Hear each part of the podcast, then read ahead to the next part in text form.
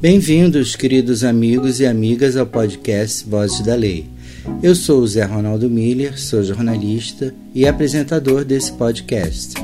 Esse é o nosso 15 episódio e o último dessa nossa primeira temporada. Para terminar essa temporada com representatividade nacional, temos a honra de receber o presidente da Ordem dos Advogados do Brasil, o advogado Felipe Santa Cruz. Nosso entrevistado nos recebeu em seu home office no Rio de Janeiro. O senhor Felipe Santa Cruz é o atual presidente da OAB no triênio 2019 até 2022. Isso é, seu mandato acontece no período da pandemia de Covid-19 e do governo do presidente Jair Bolsonaro. O entrevistado de hoje é formado em Direito pela Pontifícia Universidade Católica do Rio de Janeiro e mestre em Direito e Sociologia pela Universidade Federal Fluminense. Sua dissertação foi em Direito do Trabalho. Foi professor nos cursos de Direito da Universidade Cândido Mendes e Santa Úrsula. Em 2004, foi candidato a vereador do Rio de Janeiro pelo Partido dos Trabalhadores, mas não foi eleito. Ao longo da carreira como advogado trabalhista, após sua formatura, recebeu o convite para ser sócio da Machado Silva Consultoria Jurídica e, alguns anos mais tarde, passou a titular do Felipe Santa Cruz Advogados. Aos 40 anos de idade, Felipe tomou posse pela primeira vez como presidente da seção fluminense da Ordem dos Advogados do Brasil uma das entidades que mais lutou contra os crimes políticos da ditadura e pela redemocratização do país. Sua gestão na seccional também é marcada por uma série de vitórias em defesa das prerrogativas da advocacia e dos interesses corporativos da categoria. Conquistas que beneficiaram advogados de todo o país, não apenas os do Rio de Janeiro. Felipe Santa Cruz foi eleito no dia 31 de janeiro de 2019 presidente nacional da Ordem dos Advogados do Brasil, ficando no comando da Ordem Nacional da OAB nesse triênio, que vai até 2022.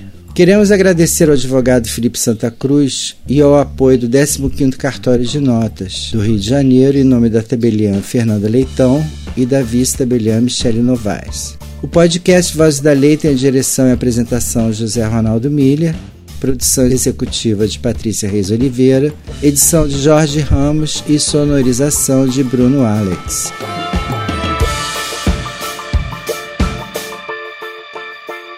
Estamos aqui com o advogado Felipe Santa Cruz, presidente da Ordem dos Advogados do Brasil, na casa dele, que nos recebeu aqui muito bem para a gente fazer nosso podcast hoje, Vozes da Lei. É o nosso último entrevistado da primeira temporada. E nós vamos começar a conversar sobre o que impulsionou a carreira da advocacia. Se foi, de certa forma, uma homenagem ao seu pai, Fernando Santa Cruz, e para dar uma continuidade ao legado que ele não teve chance de exercer. É isso? É isso. obrigado, obrigado pelo convite para participar Acho que a advocacia é uma herança natural da minha vida. Assim. Eu sou de uma família que há muitas gerações há, nós temos advogados e temos essa essa identidade. Meu tataravô era juiz, é, meu avô promotor. É, nós temos essa ligação com a área do direito. E meu pai era estudante de direito, faleceu, ainda estudante, prestes a se formar na ditadura militar. Eu tenho um tio muito próximo que é advogado, que é uma referência para mim, dois tios próximos que são advogados.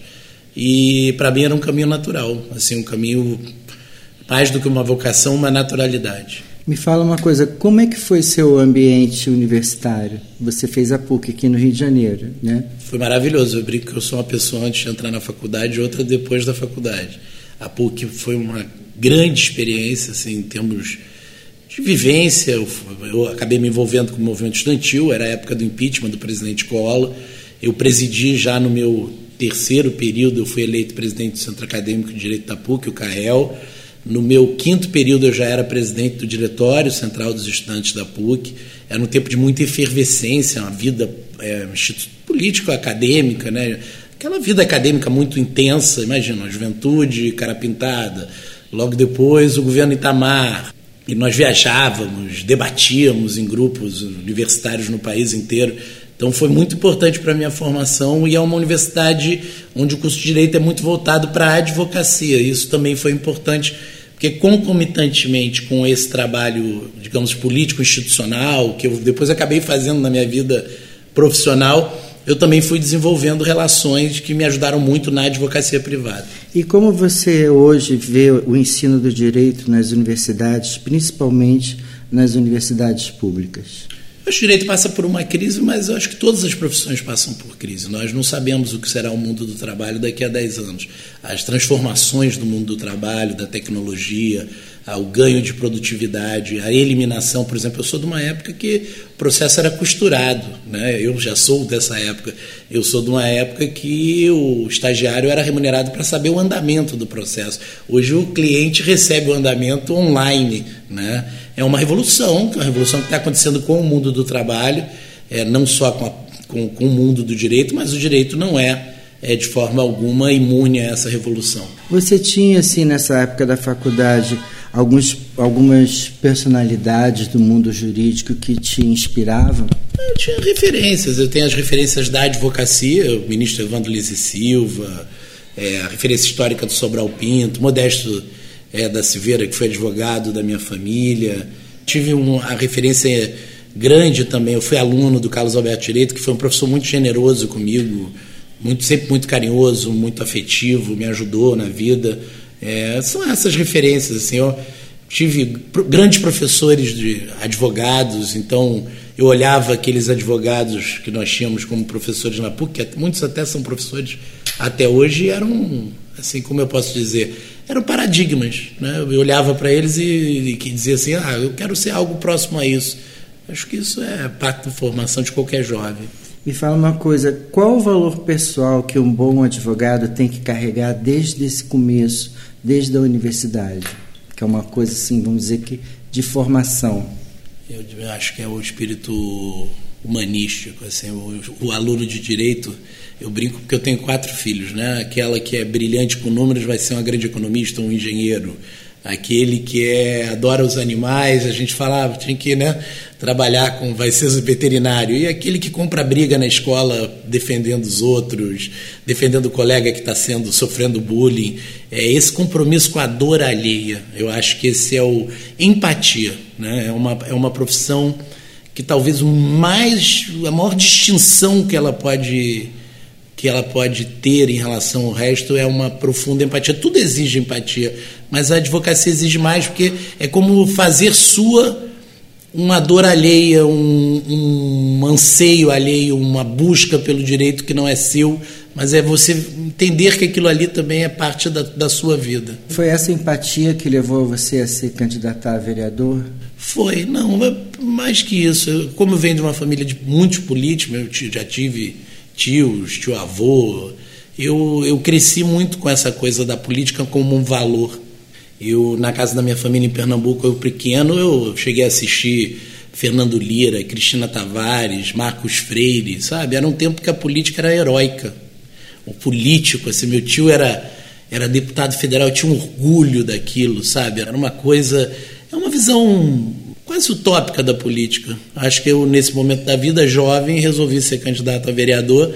Tive muita dificuldade com o processo eleitoral pragmático, né, prático, é, mas foi uma grande experiência, uma experiência muito, muito importante e que me faz até hoje uma pessoa que não criminaliza a política. Eu sei que as soluções dos nossos problemas passam pela política e muitos dos nossos problemas passam também pela ausência de políticos vocacionados. As pessoas falam muito sobre os advogados, esses que possuem grandes sobrenomes, que têm muito renome assim dentro da, do cenário nacional e que tem escritórios no Rio e São Paulo e você acha que isso de alguma maneira ele significa realmente alguma coisa para o cliente final? Isso é uma uma coisa que você acha que ah você tem que procurar o advogado tal X, não. Não não acho. Eu acho que cada vez mais falei dessa revolução tecnológica que está acontecendo cada vez mais nós vamos ter talentos.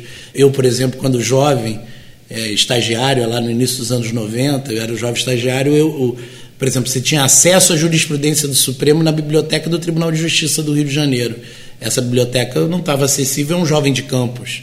Hoje está tudo acessível, está tudo na rede. Todas as aulas, todos os votos do Supremo. Se ele é interessado, ele é estudioso, ele acompanha, ele está sabendo nesse exato momento, enquanto eu estou conversando com, aqui com vocês, ele está sabendo do julgamento do Supremo de hoje muito melhor do que eu.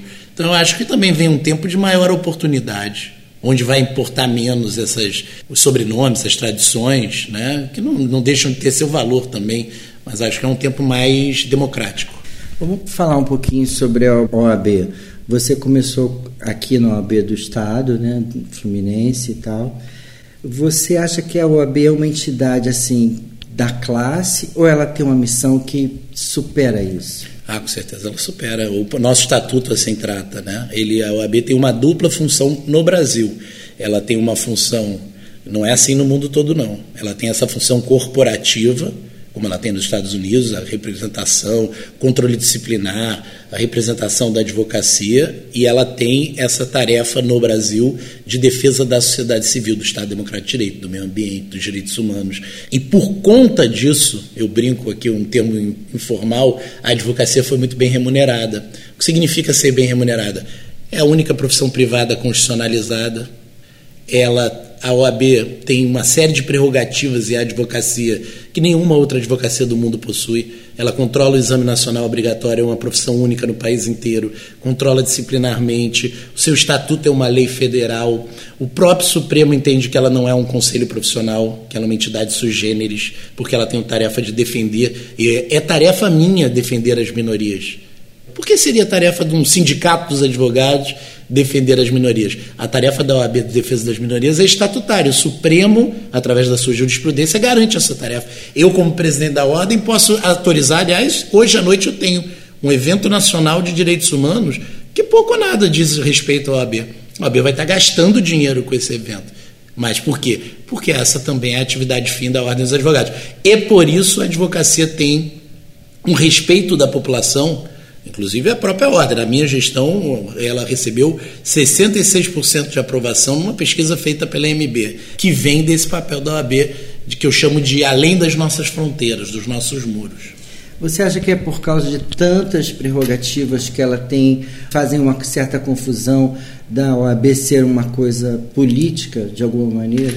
Não, acho que é por conta desse papel além do, do, papel interno. Há uma incompreensão que é obrigação estatutária nossa, por exemplo, a defesa do meio ambiente. É, por que, que a OAB está falando de meio ambiente? Né? Por que, que a OAB está falando de direitos humanos? Por que, que a OAB está falando de direitos das minorias? São funções nossas estatutárias, são missões estatutárias. Então, essas tarefas da OAB muitas vezes distorcem essa percepção. E até porque muitas vezes os nomes da OAB são lembrados para cargos políticos, parece que é uma atividade política partidária, mas não é. Não é, inclusive não tem como ser, porque todos os corpos da OAB são colegiados. Então, é muito ligada a essa missão, né, que é a própria estatutária.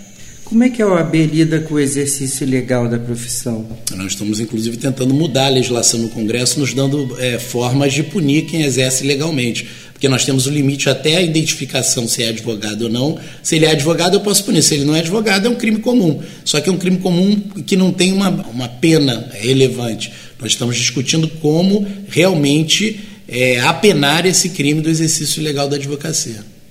Os advogados eles atuam em diversos momentos e principalmente em diversas áreas. Como é que você pode assim explicar que um advogado é correto ou ele pode fazer essa situação ou aquela ele não pode? Existe esse tipo existe, de. Existe um código de ética, existe uma série de provimentos do Conselho Federal e a 99% dos advogados são corretos. E é muito fácil, é basta verificar. É, qualquer cidadão pode fazer uma queixa perante a OAB, uma, uma reclamação disciplinar. É, eu falo por mim, por exemplo, eu tenho 30 anos de ordem dos advogados. Eu tive uma reclamação disciplinar que me orgulha, foi um juiz que reclamou que eu me excedi na defesa do interesse do meu cliente, né? Porque eu disse que ele teria que escolher ou o Código Trabalhista ou o Código Processo Civil. É, a OAB me elogiou pelo que eu fiz diante daquele juízo, é, inclusive eu muito jovem. Eu acho que o advogado que cumpre o código de ética, que observa o código de ética, não vai ter nenhum problema ao longo da carreira, como é a realidade de 99% dos advogados. Atualmente, com as operações nos moldes da Lava Jato e com as delações premiadas, Com que frequência a OAB tem aplicado a pena de cassação de carteira de advogado? Essa tarefa é a tarefa das seccionais. Eu, quando era presidente da OAB do Rio de Janeiro, eu excluí quase 200 advogados. É muita coisa. Muita coisa. É. Mas 90% disso eu digo que é o advogado que fica com o dinheiro do cliente né, e não repassa o que eu, disse, que eu dizia como, enquanto presidente, esse aí não é advogado e desmoraliza todos nós.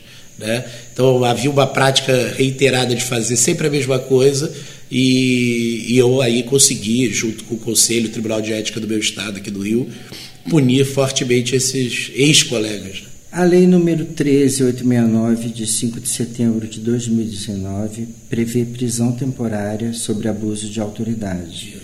Ela fala de prerrogativas dos advogados e teve seu berço na OAB, com seu forte trabalho.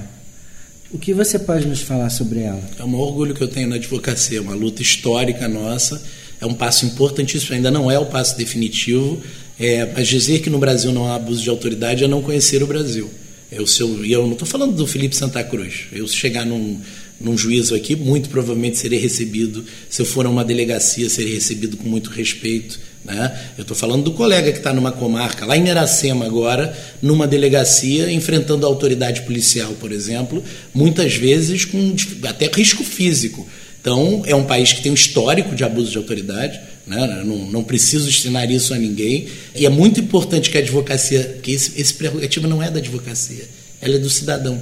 Esse cidadão que constitui um advogado, por exemplo, para naquela delegacia e questionar esse método de identificação por foto que está gerando tanta polêmica. Isso, hoje. Né? Está na, tá na mídia aí, ah, toda, não, hoje, ao longo do ano, é. a OAB tem feito um trabalho.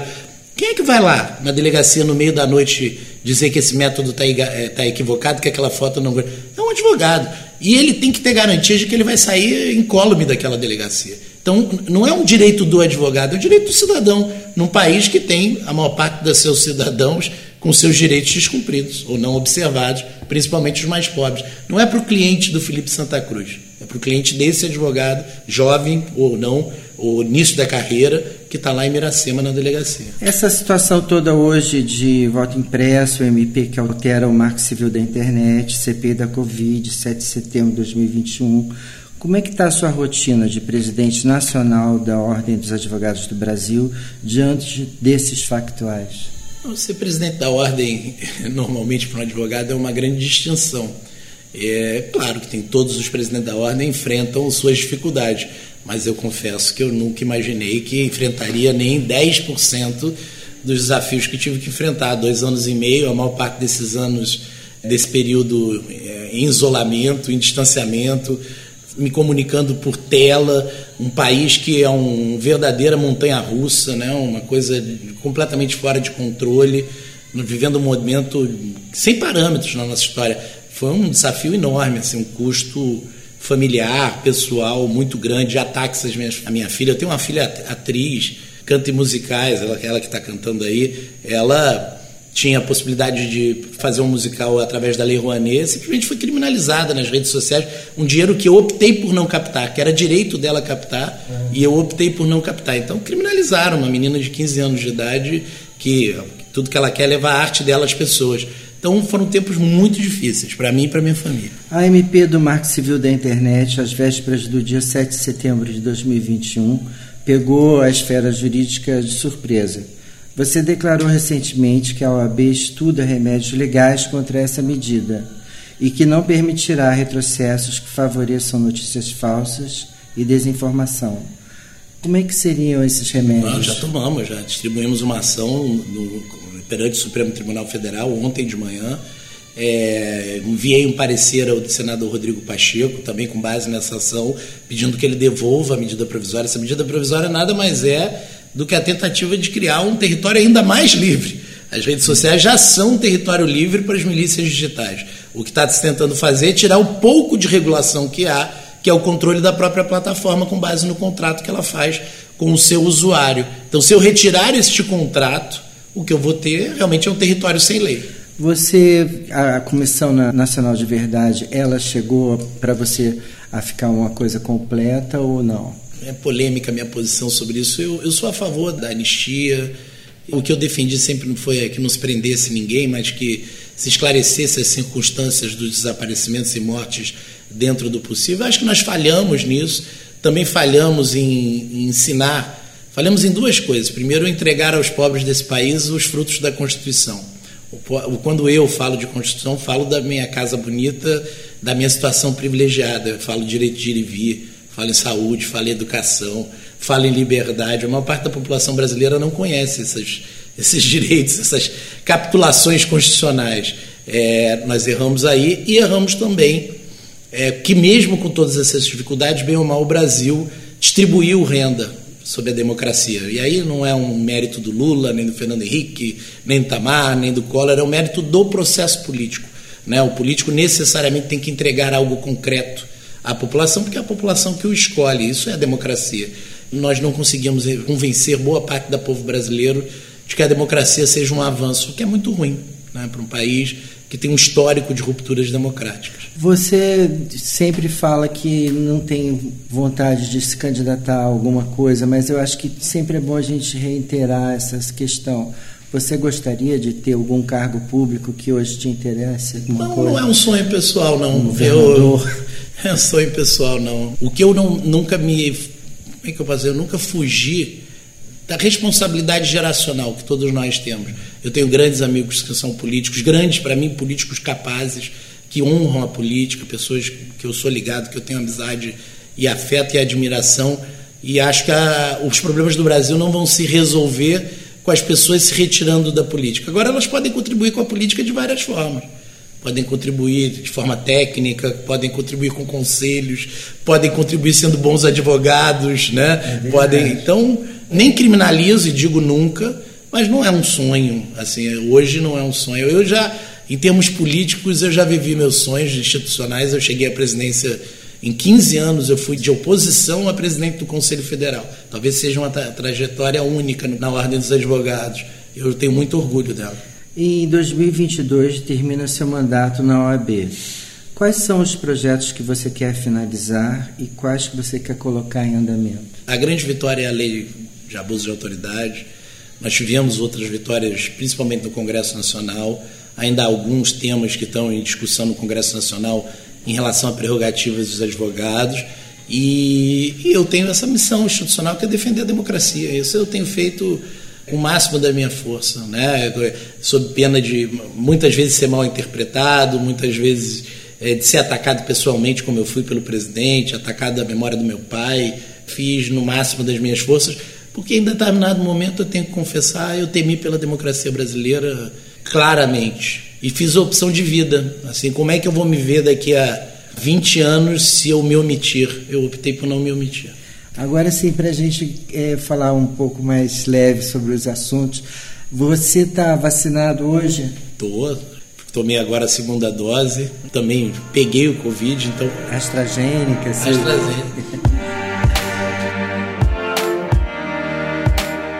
Você poderia indicar assim, umas leituras ou uma rotina que não podem faltar no estudante de direito hoje? Ah, você está o Evandro Lise Silva, que eu adoro falando disso, que é o estudante de direito deve ler tudo que cai na sua mão, ah. sobre todos os temas, jornais, revistas. Quando sobrar um tempo, ele deve até estudar direito, ele deve ler livros de direito. É uma brincadeira, mas que mostra que o estudante de direito é, ele tem uma necessidade de conhecer o mundo. Por exemplo, eu leio todo dia o Valor Econômico, leio todos os jornais, eu leio a Folha, o Estadão, o Globo, o Valor Econômico e tudo mais cai na minha mão. Eu tenho a necessidade, até pelos meus clientes, de conhecer qual é a realidade do mundo da economia. É, você que estuda direito e tem outra área de interesse, você tem que, tem que ter uma visão mais ampla do mundo.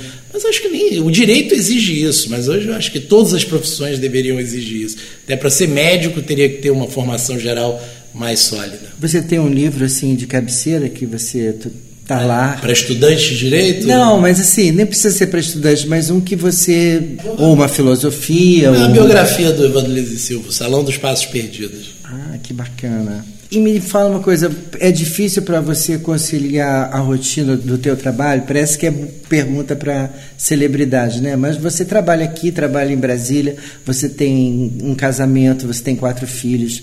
É realmente isso é complicado, você tem Complicadíssimo. que Quase impossível. Quase impossível. Eu, e assim, as pessoas não entendem muito o que é o presidente da OAB. É um cargo com muitas tarefas, mas é um cargo honorífico, é um cargo não remunerado. Né? O presidente da República, quando brigou comigo, ele mandou rescindir um contrato que eu poupei quase 6 bilhões para a Petrobras na minha advocacia. Ele mandou rescindir porque disse que eu já tinha OAB, eu não precisava da Petrobras. Então, assim, você, óbvio, quem pagou esse preço, eu e os meus sócios, né? Também pessoas que não estão na OAB, que acabaram pagando o preço dessa briga. Mas acho que todo mundo tem dificuldade, né? Em compatibilizar essa tempo, família, né? tempo. É, a dificuldade minha maior é que eu tenho muito deslocamento. Então, é, tem semanas. A pandemia até me ajudou nisso. Eu pude focar, em, o trabalho online melhorou a minha vida de certa forma. Porque eu, às vezes tinha semana que eu ia a quatro estados, cinco estados numa única semana. Você acha que o trabalho online dos advogados vai facilitar muito o judiciário nessa questão de poder é, andar com os processos e poder ver e terminar eles com mais rapidez, atender o cliente no final com mais rapidez? Ah, eu tenho me batido com meus colegas que a gente não pode tratar isso como um retrocesso, não. Sabe por quê? É porque às vezes me dá uma ideia de saudosismo. Eu pergunto para alguns, a gente morava na Suíça e eu perdi essa parte. É como se o processo no Brasil fosse né, super célere, o processo em papel funcionasse. Nada disso. Então a tecnologia, ela, claro, a gente tem que ter cuidado com ela, porque nós não podemos ter retrocessos na, na tecnologia mas ela certamente é uma possibilidade de muitos avanços. Eu vou dar um exemplo, eu um dia desse para um amigo meu sustentar um processo aqui, ele pediu, ah, você queria que você sustentasse no TRT do Rio de Janeiro. Eu fui sustentar aí há muito tempo, numa sessão do tribunal, na corrida que está minha vida, online. E de repente uma advogada entra na sessão e fala assim para o magistrado, para o presidente da sessão, presidente, eu vou ter que sair para buscar minha filha, é, mas eu, é aqui do lado da, do condomínio. Eu volto em 15 minutos. Ah, vá tranquila. Que eu vou chamar o seu processo quando você voltar. Eu achei isso uma maravilha. Eu achei isso uma revolução. Ah, uma coisa tão pequena na minha cabeça. Você sabe, eu fiquei assim. É, é, imagina, aquela, aquela advogada ia ter passado o dia inteiro sentada lá numa câmara do TRT para fazer a mesma coisa. E ela não poderia ter ido buscar a filha na escola. De jeito nenhum. Né? Aí eu vejo, por exemplo, eu consegui que no TST os julgamentos fossem no tempo verdadeiramente cronológico. O advogado aqui da Baixada Fluminense pode sustentar. Isso é uma revolução. Porque, veja, eu, um processo trabalhista, vamos pensar, um processo trabalhista da Baixada Fluminense, que valha 20 mil reais. Esse cliente não pode pagar para ele ir para Brasília. Quanto custa uma passagem para Brasília? Sei lá, 2 mil reais. Quanto custa um hotel em Brasília? E agora, esse meu colega da Baixada Fluminense, nesse processo de 20 mil reais, pode sustentar tendo um celular ou tendo um computador. Então, acho isso uma revolução. Óbvio que, como toda revolução, nem tudo é bom, nós vamos ter que separar o joio do trigo. O, o Supremo Tribunal Federal votou no semestre passado 12 anos de matéria tributária. E por que fez isso? Uma coisa impressionante. Porque nós fizemos um acordo. Quando começa a pandemia, o ministro Toffoli me liga e diz: Felipe, vamos suspender todos os prazos do Brasil. Eu falei: vamos, ministro, mas precisa voltar ao eletrônico. Se nós não tivéssemos o processo virtual. Né? E aí voltamos no dia 30 de abril com o processo virtual. É, a gente fala das coisas ruins, mas o Poder Judiciário brasileiro funcionou melhor do que muito Poder Judiciário de país mais avançado. Então a gente tem que apostar nisso e lutar como um papel histórico da OAB. É claro, o pacote completo nunca, nem sempre é bom. Por exemplo, eu não acredito que um juiz que não vá numa comarca seja um bom juiz, porque ele não conhece a realidade da cidade. Mas ele pode ir dois, três vezes por semana e trabalhar todos os dias, trabalhar online mas ele tem que estar lá, pelo menos toda semana. Nós vamos ter que adaptar isso. E, claro, corrigir aqui e ali. Você tem quatro filhos, Sim. certo? É, você acha que algum deles vai seguir a carreira de direito? Você sente que isso é uma coisa que, como aconteceu com você, também vai dar uma continuidade? Ah, meu mais velho resolveu, na PUC, está fazendo história, que eu também sou apaixonado. Acho que tem a ver com a, com a avó dele, que é historiadora comigo. A minha mais velha passou no vestibular da PUC também, só que ela ainda estava no segundo ano e agora ela vai fazer de novo. Então acredito que ela já, já mais uma aí que em breve estará na faculdade. E eu quero que faça no mesmo lugar que eu fiz nisso, eu sou conservador. Você tem algum, algum exercício que você faz antes de entrar em, nesse mote de trabalhar? Você tem uma, uma meditação que você faz ou alguma coisa não sei nem que seja religioso, mas você tem alguma coisa para disparar esse mote de você, ou você acorda já pronto? Não, ninguém acorda pronto. Eu tento refletir, meditar talvez seja a palavra, não faço meditação, mas tento respirar. Eu passo o dia inteiro controlando meu fluxo cerebral. Eu sou uma pessoa que eu, eu acelero muito o meu raciocínio. Assim. Isso me cobra um preço, porque daí eu, eu perco depois no segundo momento. Então eu passo o tempo todo administrando a minha cabeça, assim, administrando o quanto eu posso entregar. E você faz algum exercício físico? Eu perdi 30 quilos. A pandemia, nesse sentido, me ajudou muito. Né? Eu agora já recuperei uma partezinha por causa da Covid, que eu tomei muito corticoide, mas eu estava fazendo mais. Eu gosto muito de caminhar, porque também faz bem para esse exercício do controle Emocional. cerebral. É. Né? Eu caminhando sozinho, ouvindo música, eu entro num, num, num modo mais equilibrado. Você tem algum hobby especial, alguma coisa que paciência no computador, uma música completamente desinteressante. Nada, sou completamente desinteressante. Eu leio, acabo que hoje em dia eu leio muita é coisa de trabalho, leio muito. É, quando posso leio um livro. Sou leitor de avião hoje em dia, quase, sabe? Eu estou me dando direito. É livro, né? É, eu compro, né? Agora eu sou campeão da livraria do, do aeroporto, sabe? Aquele livro. Um livro de bolsa, né? Um livro de bolsa. Então não, não tenho, não tenho esse. Você tem algum trabalho voluntário que você faz ou que você acha interessante, que você acompanha? E... É, nós aqui em casa apoiamos vários, né? Aí a Dani é até muito melhor, essa é a Duda. Oi, tudo bom? Aqui a gente apoia vários, várias ONGs. Aí o compromisso maior conduzido por doutora Daniela, que é minha, minha sócia esposa. Ó, eu quero te agradecer muito, Felipe, pelo seu tempo. Você é uma pessoa muito incrível e que deixa as pessoas muito à vontade. Obrigado. Acho que você ganha amigos, sempre. Obrigado. Sempre você ganha amigos. Obrigado. Muito obrigado por você participar. Viu? Prazer, uma honra. Obrigado.